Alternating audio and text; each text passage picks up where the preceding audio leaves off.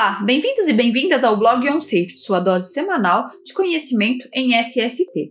Vamos falar sobre exposição ao calor no trabalho, como amenizar. Fica aqui comigo para saber tudo sobre esse assunto.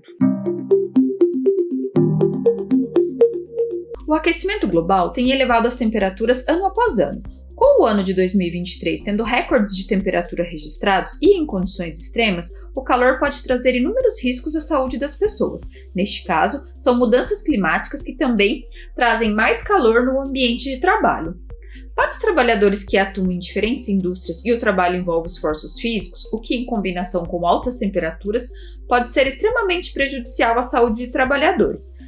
Ter os devidos cuidados com o calor no trabalho é essencial dentro da SST, visto que tratamos de um risco físico que deve ser amenizado. Com as ondas de calor cada vez mais elevadas, se torna cada vez mais pertinente tratar as medidas que devem ser introduzidas para amenizar o calor no ambiente de trabalho, assunto que será abordado a seguir. O que é o calor no trabalho? O calor é um risco ocupacional presente em inúmeros ambientes de trabalho, que pode trazer consequências que vão desde uma simples desidratação a problemas mais graves, como o câncer de pele. No ambiente de trabalho, a variação da temperatura corporal pode ocorrer a partir de três formas. Transmissão por condução, quando o calor é conduzido por um elemento sólido através de suas moléculas, fenômeno que ocorre devido ao acúmulo de energia, como por exemplo, quando deixamos uma ferramenta de trabalho, chave estrela, broca, alicate de pressão e etc., ou materiais em contato com uma fonte de calor. Com o tempo, a ferramenta também irá sofrer aquecimento devido à condução de calor. Transmissão por convecção. Diferente da transmissão por condução, a transferência de calor por convecção ocorre em meios fluidos, gases e líquidos, e é quando o calor é transmitido pelo movimento das partículas, como por exemplo, aquecedor de água e o sistema de refrigeração, geladeiras e ar-condicionado. Transmissão por irradiação. Neste caso, o calor é transmitido por ondas eletromagnéticas, ou seja, por luz, microondas, infravermelho e etc., com o maior exemplo sendo o calor da luz solar, Quais os riscos que o calor traz à saúde? A reação do corpo humano ao calor é elevar o fluxo sanguíneo na pele. Com este fluxo elevado na pele, o calor de dentro do corpo é transferido para fora, fazendo com que ocorra a produção de suor na intenção de se refrigerar. Porém, em situações de calor extremo ou exposição elevada, o suor pode ser excessivo, causando perda de líquido de sais minerais e uma queda da pressão arterial. Essa combinação de fatores leva ao principal risco nessas situações, a exaustão por calor. Com o corpo em 39 graus Celsius, os músculos já reduzem o seu ritmo, causando cansaço. Entre os 40 e 41 graus Celsius, a exaustão por calor já é eminente e acima de 41 graus Celsius o corpo vai desligando. O fluxo sanguíneo é reduzido, cortando o suor e até uma falência múltipla de órgão pode ocorrer.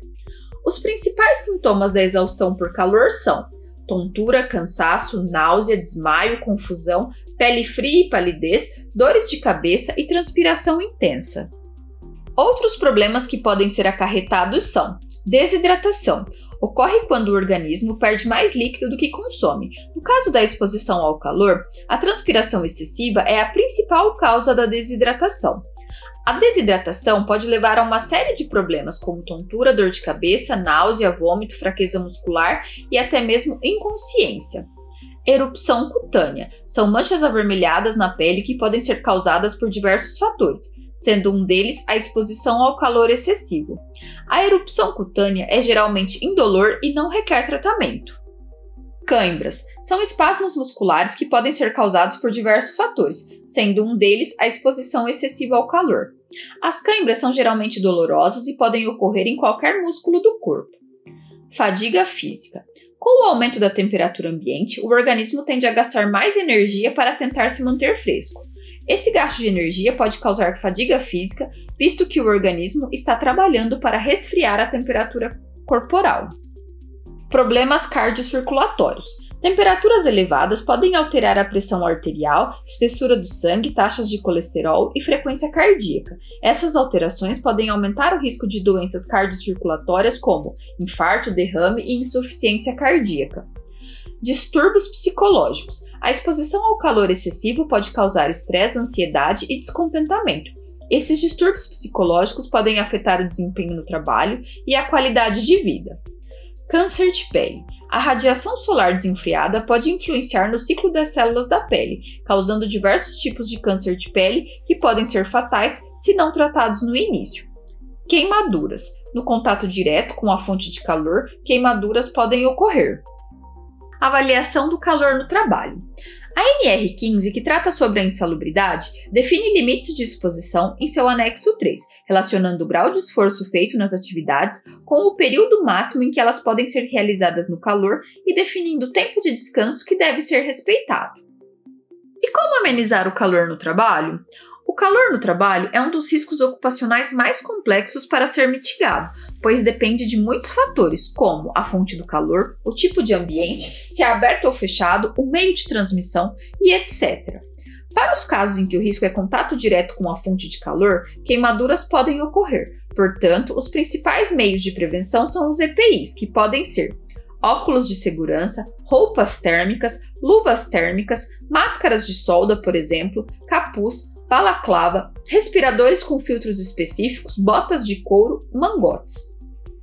Já em situações em que o calor é um problema em ambientes fechados, o que é muito comum em espaços confinados, como mineradoras, as medidas de proteção podem ser meios de situações administrativas e EPCs, por exemplo, redução das taxas de metabolismo.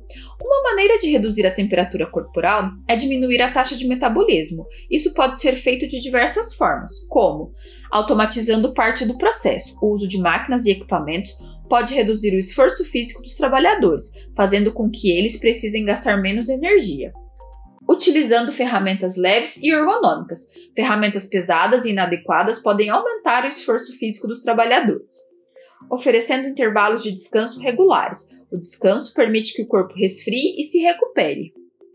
Movimentação do ar no ambiente. O ar em movimento ajuda a dissipar o calor, tornando o ambiente mais fresco. Para isso, é possível adotar as seguintes medidas: instalando aparelhos de ar-condicionado. O ar-condicionado é a forma mais eficaz de resfriar o ambiente utilizando ventiladores e climatizadores. Ventiladores e climatizadores também ajudam a reduzir a temperatura do ar, abrindo janelas e portas. A ventilação natural também é uma boa forma de refrescar o ambiente. Uso de barreiras. As barreiras podem ser usadas para bloquear a incidência do calor radiante, que é uma das principais fontes de calor em ambientes externos. As barreiras podem ser de reflexão ou absorção.